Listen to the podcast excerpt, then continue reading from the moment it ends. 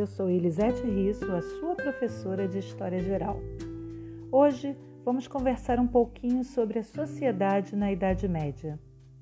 Lembramos que a sociedade na Idade Média é basicamente uma sociedade feudal, essencialmente rural e baseada na posse de terras, que nós chamamos de feudos, inserida ainda amplamente num sistema monárquico de descentralização de poder. Ela foi marcada por uma produção autossuficiente, uma economia agrária e de subsistência. A característica básica da sociedade feudal era ser estamental, ou seja, uma estrutura social fixa e hierarquizada, dividida em estamentos. Os estamentos representavam grupos sociais ou os chamados estados. No feudalismo, pode-se pensar em quatro estamentos: nós vamos conversar um pouquinho sobre eles. O rei. O rei era considerado suzerano dos suzeranos. Ele estava acima de qualquer estamento. Detinha o maior poder expresso numa única figura. Governava e recebia impostos dos outros grupos sociais.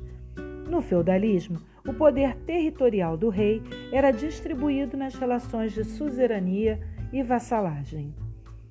O clero era a representação terrena da Igreja Católica. Eram os que rezavam e fortaleciam a religião, como papas, bispos, cardeais, monges, abades e padres.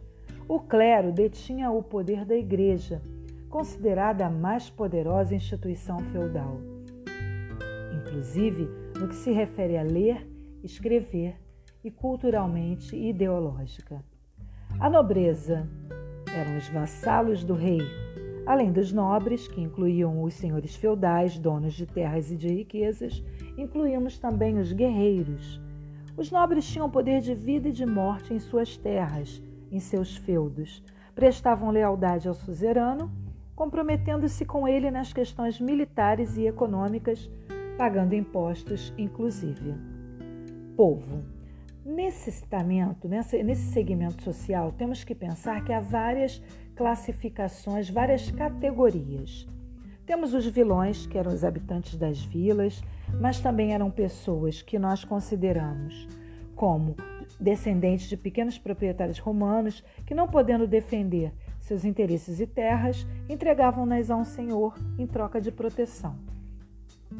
Dentro dessa categoria de povo também estavam os camponeses, os servos, aqueles que trabalhavam nos feudos, seja produzindo alimentos, roupas e construções, seja trabalhando gratuitamente nas terras do senhor feudal. Sabemos que os servos eram obrigados a trabalhar nas terras do senhor durante três dias por semana. Além disso, é, eles também eram obrigados a entregar ao senhor feudal parte do que produziam para o próprio sustento.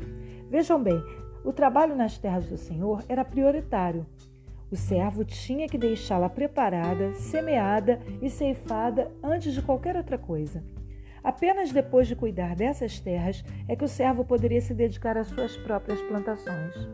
As relações servis estabelecidas com os senhores feudais tinham como limite a delimitação dessas obrigações, dentre elas muitas que os servos eram obrigados a pagar, como a talha, que era um imposto pago sobre a produção no manso servil, a corveia, que era um imposto compulsório nas reservas senhoriais, as banalidades, que eram impostos pagos pelo uso das instalações pertencentes ao senhor feudal, como o forno e o moinho.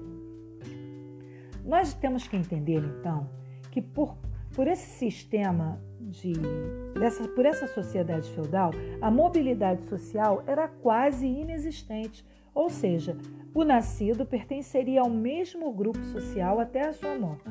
Em resumo, a posição social definia-se pelo nascimento. Nasceu servo, permanece servo.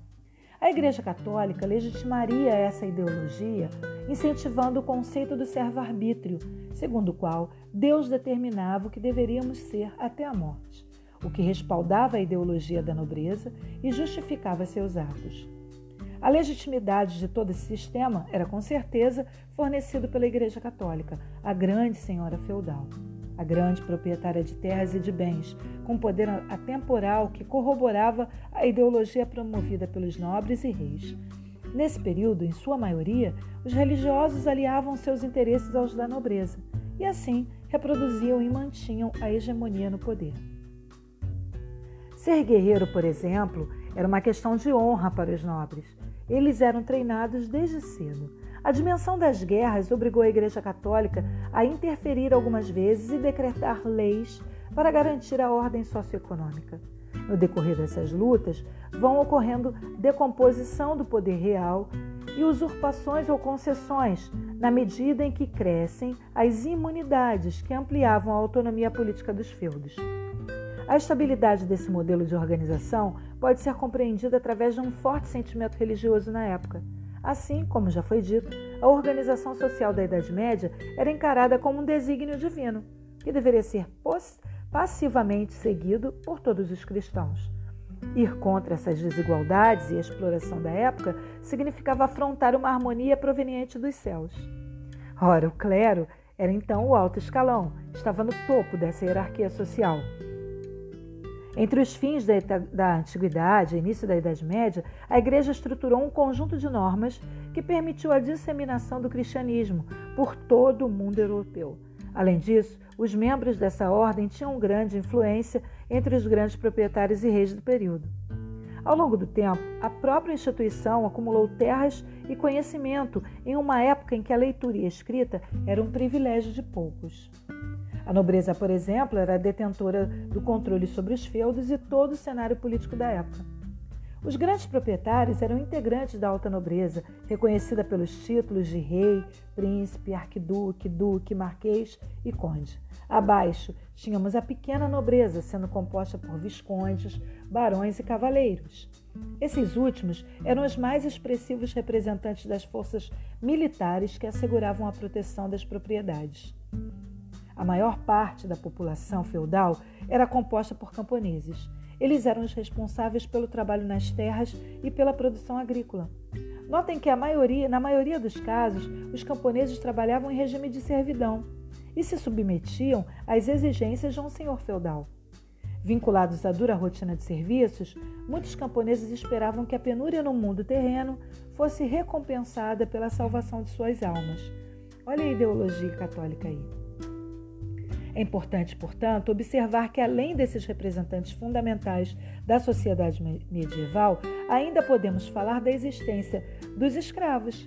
Como já foi dito, nós temos os vilões, né, que eram indivíduos livres, que ofereciam sua força de trabalho temporariamente a um senhor feudal e dessa forma podiam transitar entre as diferentes propriedades e estavam livres dos vínculos servis tradicionais.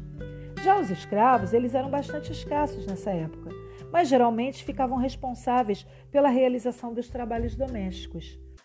Lembramos que nessa sociedade o que determinava o status social era o nascimento. Isso é muito importante. Porém, não se pode dizer que a mobilidade social não existisse, embora ela fosse extremamente atravancada.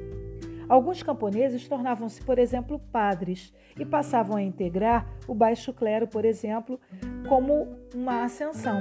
Mas essa mudança era rara, um servo dificilmente é, ascenderia a uma outra posição.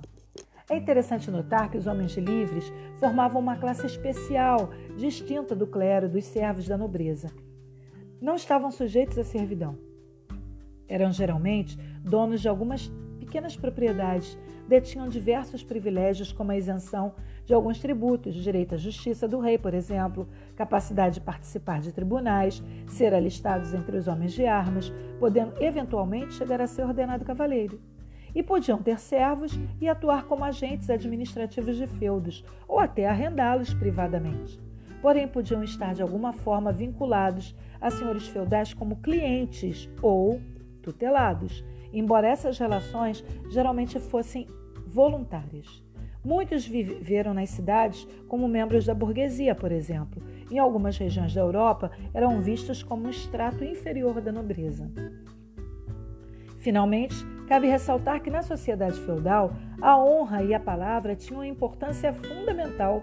Desse modo, os senhores feudais ligavam-se entre si por meio de um complexo sistema de obrigações e tradições. A fim de obter a proteção, os senhores feudais geralmente procuravam por outro senhor mais poderoso, jurando-lhe assim fielmente a obediência. Chamava-se vassalo o senhor feudal que pedia proteção ao outro. Essa aliança deveria ser consolidada pelo senhor mais poderoso, o suzerano, por meio da concessão de um feudo que podia ser constituído de terras ou de bens ou até de ambos. Nesse sistema, o vassalo devia várias obrigações ao suzerano, como serviço militar, por exemplo. Por essa razão, quanto maior o número de vassalos, mais prestígio e poder tem um suzerano.